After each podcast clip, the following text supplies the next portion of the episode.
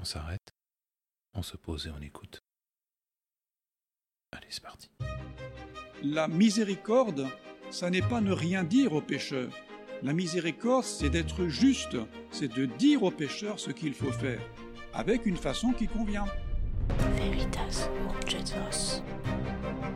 Alors vous me direz, mais pourquoi? Pourquoi, si il y a une possibilité tous les hommes d'arriver avec certitude à l'existence de Dieu, pourquoi il n'y arrive-t-il pas tous? Ah, ah. Bonne question. Mais c'est que vous comprenez, l'existence de Dieu bouleverse tellement la vie d'un homme. Mortification et sévérité vont de pair, nous le savons. Mais cette sévérité est souvent mal comprise, mal dosée et mal employée. Et au lieu de contribuer à notre sanctification, elle tourne à notre condamnation.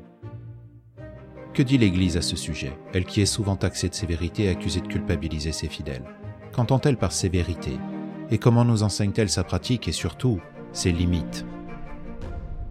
Bienvenue à la cinquième de la vérité nous presse.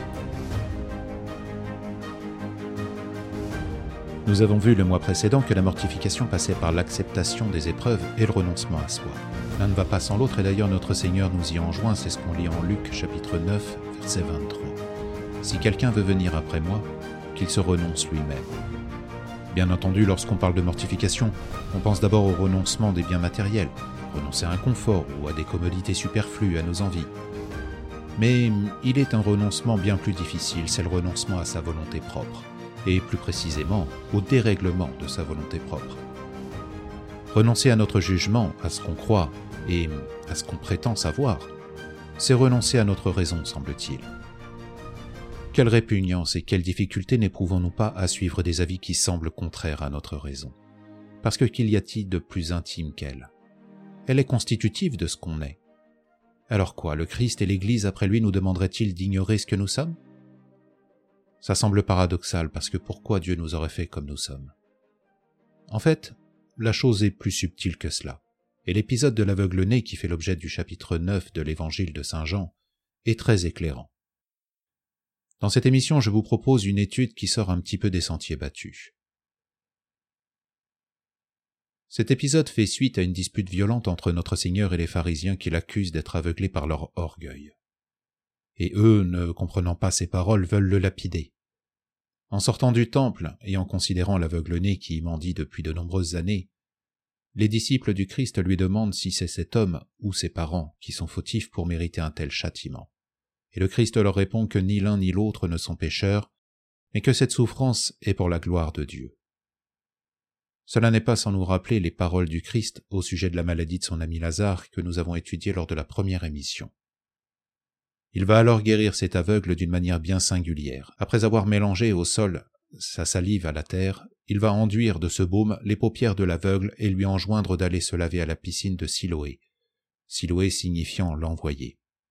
C'est seulement après s'être lavé qu'il recouvrera la vue, au grand étonnement de tous, et notamment des pharisiens. Mais pour eux, le fond du problème était que notre Seigneur ait produit un miracle un jour de sabbat, ce qui est interdit par la loi de Moïse. Et donc, ce miracle n'aurait pas dû être rendu possible par Dieu. Ils sont étonnés et ils vont mener une enquête en interrogeant l'aveugle à deux reprises ainsi que ses parents. Et la réponse que produit l'homme au deuxième interrogatoire sidère les pharisiens qui finissent par le chasser. Parce qu'en effet, il leur jette au visage avec une malice à peine voilée leur aveuglement et l'outrance de leur austérité, ce qui leur rappelle leur conversation avec le Christ précédemment. Notre Seigneur l'ayant appris, retrouva cet homme, acheva sa conversion et fit de lui un disciple. Ce passage se conclut sur la condamnation par notre Seigneur de l'aveuglement des pharisiens qui provient de leur sévérité. Cette sévérité est un danger, particulièrement lorsqu'on entre dans la voie purgative, car elle mène à l'aveuglement et au péché. Nous verrons dans un premier temps que l'Église combat cette fausse sévérité et pourquoi elle le fait. J'exposerai dans un deuxième temps en quoi consiste la sévérité que l'Église nous demande d'avoir.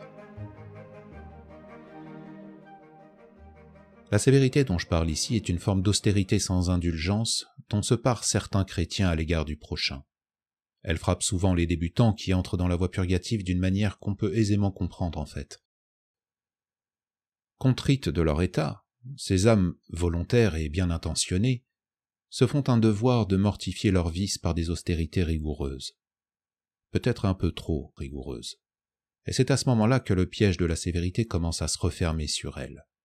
Se défiant à juste titre de leur faiblesse, elles commencent à entrer dans un combat qui ne leur paraît jamais assez énergique et finissent par tomber dans, dans un rigorisme intransigeant, qu'elles s'appliquent à elles-mêmes d'une part, mais aussi et surtout au prochain. Ce rigorisme, cette sévérité, les mène à l'obstination et à l'erreur, et c'est exactement ce qu'on observe avec les pharisiens. Ils se faisaient un mérite dans les observances strictes du culte au détriment de leur rectification intérieure. C'est la raison pour laquelle le Christ les reprenait constamment. Il les traitait même de sépulcres blanchis, c'est-à-dire d'apparence pure, mais intérieurement pourris. Cette sévérité les menait d'une part à la dureté envers ceux qu'ils considéraient comme pécheurs, et d'autre part à être particulièrement regardants sur le culte extérieur, ce qui est marqué dans notre texte par l'observance stricte du sabbat. Le problème de cette sévérité et de cette obstination, c'est qu'elle mène à l'aveuglement puis à l'erreur. Le processus est assez simple à comprendre finalement. La sévérité outrancière se focalise sur le vice de l'âme, en excluant la vertu, qui devient alors comme un, comme un idéal inaccessible. Et de fil en aiguille, le salut paraît impossible alors aux pécheurs. C'est l'aveuglement spirituel dont l'aveugle-né est l'allégorie. Au sens biblique, un aveugle désigne celui qui refuse de voir dans le Christ son rôle rédempteur et qui finit par désespérer de son salut. C'est ce que saint Augustin explique dans son sermon sur cet épisode biblique. Il nous fait remarquer que l'erreur de l'aveugle-né était double. Premièrement, comme tous les juifs de son époque, il considérait certainement Jésus comme un prophète, mais pas encore comme le Fils de Dieu. Deuxièmement, tant qu'il ne reconnaît pas Jésus comme Fils de Dieu, il avance une erreur commune à ceux qui n'ont pas les yeux de la foi, et on l'entend dire au verset 31, Nous savons que Dieu n'exauce point les pécheurs. Quelle erreur, puisque les paraboles du Fils prodigue ou celles du publicain et du pharisien au temple nous prouvent le contraire. C'est par cette parole qu'on comprend que l'aveugle-né n'a pas encore recouvré la vue de la foi. C'est pourquoi le Christ retournera le voir après qu'il ait été chassé par les pharisiens et là il lui dévoilera qu'il est le Fils de Dieu. Alors l'aveugle-né ne doutera plus et adorera le Christ pour ce qu'il est, c'est-à-dire pour son Rédempteur. C'est à ce moment qu'il lava les yeux de son âme et recouvra la vue spirituelle. Un autre point important que nous fait remarquer saint Augustin est la manière singulière que notre Seigneur emploie pour guérir cet aveugle. Il crache à terre pour former une boue avec sa salive et en enduit les yeux de cet homme. Et il est incontestable qu'il y a là une œuvre proscrite un jour de sabbat, et notre Seigneur le savait, parce qu'il était avec son Père lorsque la loi fut donnée à Moïse. C'est d'autant plus surprenant qu'une seule parole de sa part aurait suffi à guérir cet homme. Pourquoi semble-t-il désobéir à ses propres préceptes? Saint Paul dit dans son épître aux Colossiens au chapitre 2 versets 16 et 17 Que personne donc ne vous condamne sur le manger et le boire, ou au sujet d'une fête, d'une nouvelle lune, ou d'un sabbat. Ce n'est là que l'ombre des choses à venir, mais la réalité se trouve dans le Christ. En d'autres termes, le sabbat n'était que l'ombre du Christ, c'est-à-dire une prophétie de son avènement. Pour autant, les pharisiens, dans l'ombre de leur aveuglement, prétendent encore Cet homme n'est pas envoyé de Dieu puisqu'il n'observe pas le sabbat. Et un peu plus loin, nous savons que cet homme est un pécheur. Ils prétendent savoir, mais ne voient le sabbat que d'une manière charnelle. Et c'est là ce que sont les âmes sévères, aveuglées parce qu'elles croient savoir. Elles se fichent dans une posture d'austérité apparente, s'imaginant ainsi faire de dignes fruits de pénitence.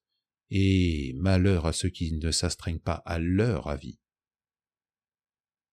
Voilà un jugement bien téméraire d'un esprit outré qui n'écoute que lui-même. Pourtant, qui peut prétendre détenir la vérité si ce n'est Dieu lui-même? Rappelons-nous en effet que notre nature humaine est corrompue depuis le péché originel par l'orgueil. C'est en écoutant les voix corrompues de son orgueil que l'homme se forge ses propres règles. Il se convainc alors d'être dans la vérité et ne supporte plus la contradiction ou l'obéissance à des règles qui lui sont étrangères. C'est bien là le péché d'orgueil qui mène à la sévérité, à l'obstination et au jugement téméraire qui sont la plus grande source des désaccords et des disputes.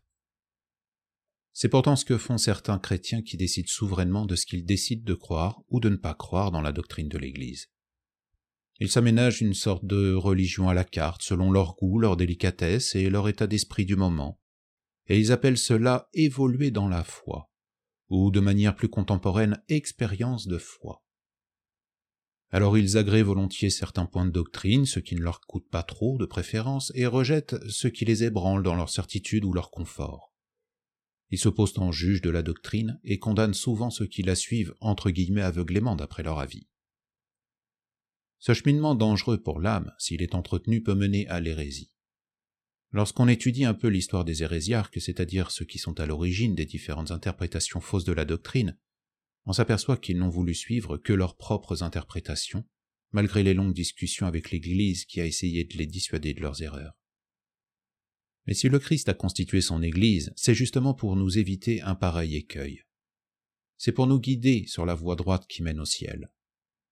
Je parle bien de l'Église en tant qu'institution, en tant que corps mystique du Christ comme nous le décrit saint Paul. Et il convient de distinguer l'Église en tant qu'institution et les membres du clergé qui la constituent. Autant l'Église est infaillible, et c'est d'elle qu'il s'agit lorsque le Christ promet que les portes de l'enfer ne prévaudront pas contre elle, autant les membres du clergé, eux, sont faillibles.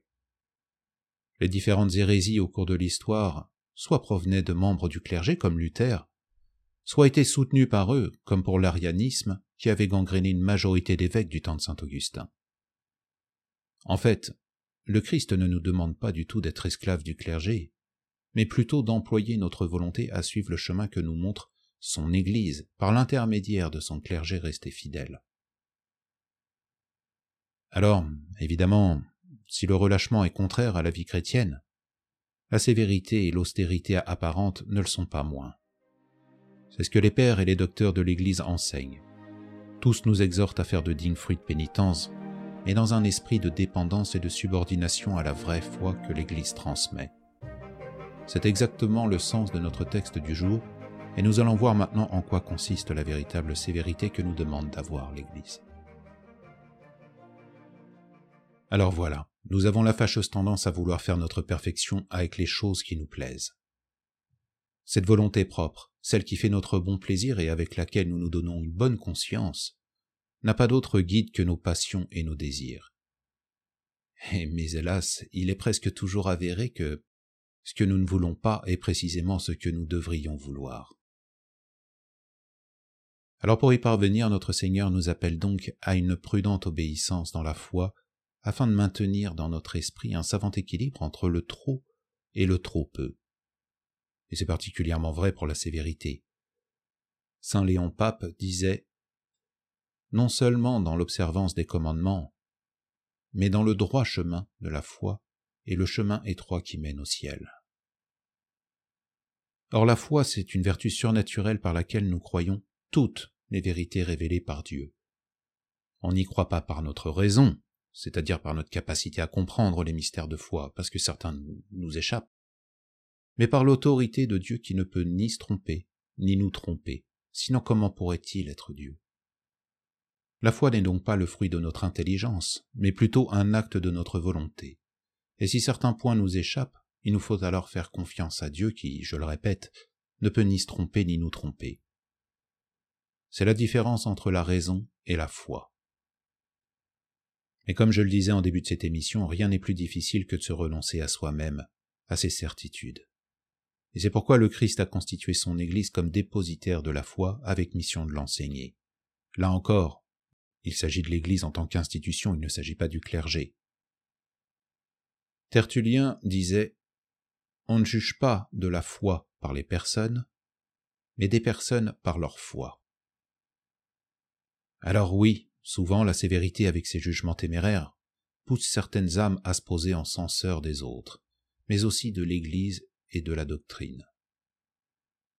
Ces âmes sévères sont pourtant faillibles elles-mêmes, mais elles restent persuadées de pouvoir faire mieux que l'Église voulue et instituée par notre Seigneur. Pourtant, rappelez-vous la conversion de Marie-Madeleine. Elle s'est complètement assujettie à la volonté de notre Seigneur, et reconsidérez par quelle voie elle s'y assujettit. Elle est revenue de ses mauvaises voies sans rougir de faire l'aveu humble et sage de l'illusion où elle s'était réfugiée. Voilà le renoncement qu'il nous faut tous faire, et voilà où il convient d'être sévère. Dieu ne juge pas un homme à l'austérité de sa vie, mais à la docilité de son esprit. Pourquoi? Mais parce que l'austérité peut être bien ou mal employée, tandis que la docilité à la doctrine révélée par Dieu et enseignée par son Église nous assure contre tous les pièges, puisque nous suivons un guide qui ne peut ni se tromper ni nous tromper. L'austérité sans obéissance, c'est de l'orgueil. Dieu lui-même condamne par la voix de son prophète Isaïe son peuple qui se plaint de ne pas être écouté malgré ses austérités. C'est un passage qu'on retrouve dans le livre d'Isaïe au chapitre 58, les versets 3 à 5. Que nous sert de jeûner si vous ne le voyez pas, d'humilier notre âme si vous n'y prenez pas garde? Au jour de votre jeûne, vous faites vos affaires et vous pressez au travail tous vos mercenaires. Voici, c'est en vous disputant et en vous querellant que vous jeûnez, jusqu'à frapper du poing méchamment. Vous ne jeûnez pas en ce jour, de manière à faire écouter votre voix en haut. Est-ce à un jeûne pareil que je prends plaisir? Est-ce là un jour où l'homme humilie son âme? Courber la tête comme un jonc, se coucher sur le sac et la cendre. Est-ce là ce que tu appelles un jeûne? Un jour agréable à Yahvé Mais notre texte du jour rejoint le témoignage d'un autre aveugle qui a recouvré la vue. Il s'agit de saint Paul l'apôtre. Alors qu'il n'était encore que Saul, le persécuteur des premiers chrétiens, il perd la vue sur le chemin de Damas lorsque le Seigneur lui apparaît et l'appelle à la conversion. Pourtant Saul était un fervent juif qui connaissait très bien la loi mosaïque. Eh bien il recouvrera la vue après sa conversion, d'abord la vue du corps, puis la vue de l'esprit, tout comme notre aveugle né.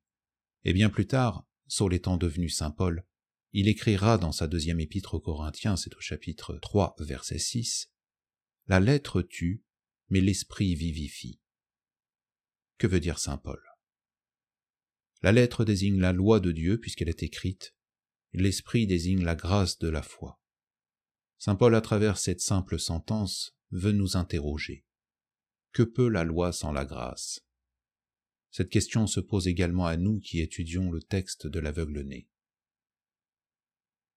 Que peut la terre sans la salive du Christ nous demande saint Augustin dans son sermon sur l'aveugle-né. Que peut faire la loi sans la grâce? Elle ne peut que rendre plus coupable. Pourquoi? Parce que ceux qui écoutent la loi sans l'accomplir deviennent par le fait de cette omission pécheurs et prévaricateurs. Et saint Augustin remarque cette idée selon laquelle la loi ne nous rend pas juste aux yeux de Dieu, est reprise de manière explicite dans l'épître aux Galates où saint Paul dit au chapitre 3 versets 21 et 22, La loi va-t-elle contre les promesses de Dieu? Loin de là. S'il eût été donné une loi capable de procurer la vie, la justice viendrait réellement de la loi, mais l'Écriture a tout enfermé sous le péché, afin que par la foi en Jésus-Christ, ce qui avait été promis fût donné à ceux qui croient. La tradition nous explique donc que la loi est le moyen de savoir ce qui constitue un péché, parce que si elle ne disait pas Tu ne convoiteras point le bien du prochain, comment pourrais-je savoir que la convoitise est un péché? Et la tradition nous met également en garde sur le fait que la loi n'est pas un moyen de salut en soi. Le chemin du salut, le chemin étroit qui mène à la vie, est balisé par la foi en Jésus-Christ notre Seigneur. Voilà pourquoi le Christ nous dit en Matthieu chapitre 5, verset 17. Ne pensez pas que je sois venu abolir la loi ou les prophètes. Je ne suis pas venu les abolir, mais les accomplir. C'est la raison pour laquelle l'Église condamne la sévérité outrancière. C'est qu'elle provient d'une erreur qui affecte souvent les débutants dans la voie purgative, celle de confondre la loi et la foi. En revanche, la sévérité qu'elle nous commande d'avoir et celle qu'on doit exercer contre nous lorsque le Christ nous dit si quelqu'un veut venir après moi qu'il se renonce lui-même. Ce renoncement à nous-mêmes doit s'exercer dans notre volonté propre, d'une part à travers les biens matériels comme nous l'avons vu dans l'émission précédente, mais aussi et surtout dans nos passions, dans nos inclinations et dans nos aversions. Ce renoncement est un équilibre entre l'abandon et l'obéissance à la volonté divine, du moins en matière de foi. C'est d'ailleurs ce point qui fait dire aux ennemis de la foi que notre religion serait trop sévère, que l'Église juge trop et pousse à la culpabilité des âmes qui s'écartent de sa doctrine. Mais quelle erreur Lorsqu'on veut se débarrasser de mauvaises herbes, on les arrache, on ne se contente pas d'en couper les tiges. La sévérité chrétienne que nous devons avoir envers nous-mêmes, ce renoncement à nous-mêmes, est absolument nécessaire parce qu'il s'attaque à la racine du mal en nous. C'est ce mal qui engendre en nous le refus et l'indignation face à ce que nous enseigne l'Église. C'est exactement cela qui oppose notre Seigneur aux pharisiens. Mais eux, aveuglés par leur orgueil, non seulement calomniaient le Christ, mais en plus s'en faisaient comme un devoir de piété. La sévérité chrétienne ne consiste donc pas à condamner les pécheurs, mais à condamner leurs péchés. La nuance est grande. Le jugement des personnes ne nous appartient pas, il appartient au Christ seul. Considérez donc le bon larron. Sa vie criminelle lui a valu la condamnation des hommes à cause de la loi, mais son acte de foi lui vaut la vie éternelle par la justice de notre Seigneur. Le Christ n'a pas jugé l'homme sur sa vie terrestre, mais à son acte de foi. Il avait pourtant à ses côtés deux hommes qui ont été aveugles à la foi toute leur vie durant. Mais l'un a recouvré la vue par la foi et l'acceptation, tandis que l'autre s'est endurci dans son aveuglement. Et la conclusion de notre texte sur l'aveugle-né va un peu dans ce sens. Le Christ nous dit au verset 39, Je suis venu dans ce monde pour un jugement, afin que ceux qui ne voient pas voient, et que ceux qui voient deviennent aveugles. Ce qui implique que nous ne sommes pas pécheurs parce que nous sommes aveugles, mais plutôt parce que nous prétendons voir, malgré notre cécité. C'est ce que les pharisiens ne comprennent pas lorsqu'ils lui demandent avec orgueil s'il prétend qu'ils sont aveugles. Notre Seigneur leur répond, Si vous étiez des aveugles, vous n'auriez point de péché, mais maintenant vous dites, nous voyons, votre péché demeure. Ne soyons pas comme les pharisiens, reconnaissons notre aveuglement, et reconnaissons que toutes les vérités enseignées par le Christ à travers son Église sont notre guide alors il arrive parfois que cette sévérité que nous devons exercer envers nous-mêmes vire aussi à la culpabilité. Certaines âmes conscientes de leur état et désireuses de se réformer peinent fréquemment à s'améliorer. Les rechutes reviennent souvent, et ces âmes ne résistent pas longtemps aux épreuves et aux tentations. C'est particulièrement vrai lorsqu'elles ont pris de mauvaises habitudes depuis de très longues années. Elles se découragent et culpabilisent de leur faiblesse, et finissent parfois par retourner la sévérité qu'elles exercent à l'encontre d'elles-mêmes contre l'Église, la jugeant alors trop dure et trop sévère. La culpabilité provient du scrupule. Et le scrupule, c'est une exigence morale excessive qui naît de la peur de manquer à la perfection. En d'autres termes, le scrupule est la forme outrancière de la sévérité chrétienne appliquée à soi-même. Et bien que cette exagération parte d'une intention droite et louable, elle est finalement empreinte d'orgueil.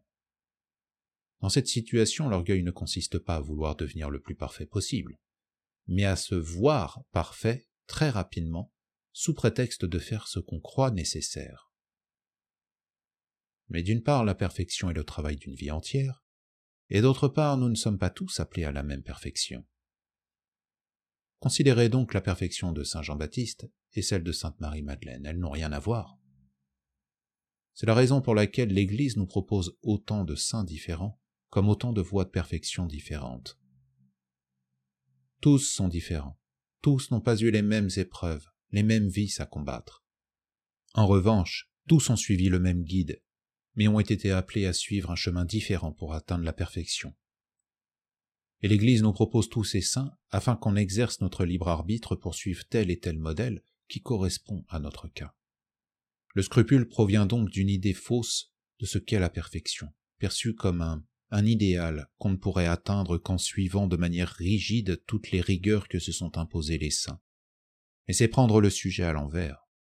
Il faut comprendre que c'est parce que tous les saints ont accepté leur faiblesse et se sont confiés dans l'amour miséricordieux du Christ, c'est ce qu'on appelle la pauvreté spirituelle, qu'ils ont pu obtenir les grâces surnaturelles pour endurer toutes les rigueurs qu'on leur connaît.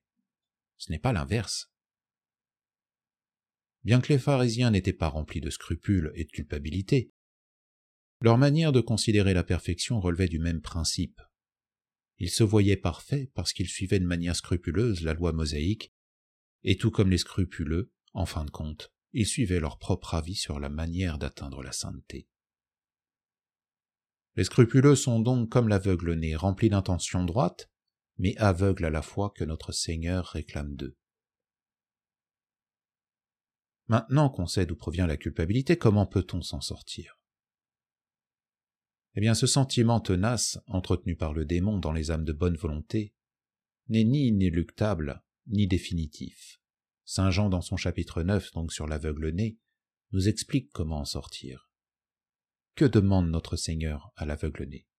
Il lui commande d'aller se laver à la piscine de Siloé, et je vous ai dit que Siloé signifiait l'envoyé. Saint Augustin nous explique qu'aller se laver dans les eaux de l'envoyé est une allégorie et la préfiguration du sacrement de pénitence, la fameuse confession. Et qu'est-ce que la confession si ce n'est la reconnaissance de notre propre pauvreté spirituelle? C'est seulement après s'être lavé que l'aveugle recouvrera la vue du corps, c'est-à-dire qu'il constatera sa faiblesse humaine, ce qui lui permet ensuite de faire un acte d'adoration dont il était incapable durant son aveuglement. Le combat spirituel commence donc par la reconnaissance de notre propre pauvreté spirituelle. Voilà en fin de compte en quoi consiste la sévérité chrétienne. Alors que retenir de tout cela? Déjà, l'Église à la suite du Christ ne condamne pas les pécheurs, mais leurs péchés. En cela, elle nous désigne les limites de la sévérité que nous devons avoir. Ensuite, elle nous enseigne que nous sommes tous nés aveugles à notre faiblesse, et nous commande, après le Christ, de nous sortir de cet aveuglement. Pour cela, il nous faut reconnaître notre pauvreté spirituelle, c'est-à-dire faire l'aveu humble qu'on a besoin de la grâce de Dieu pour notre salut, et en particulier la foi par laquelle on accepte toutes les vérités révélées par Dieu et enseignées par son Église. Et pour certains points, cette acceptation va à l'encontre de notre volonté, et c'est un renoncement pour nous. Voilà où doit s'exercer notre sévérité.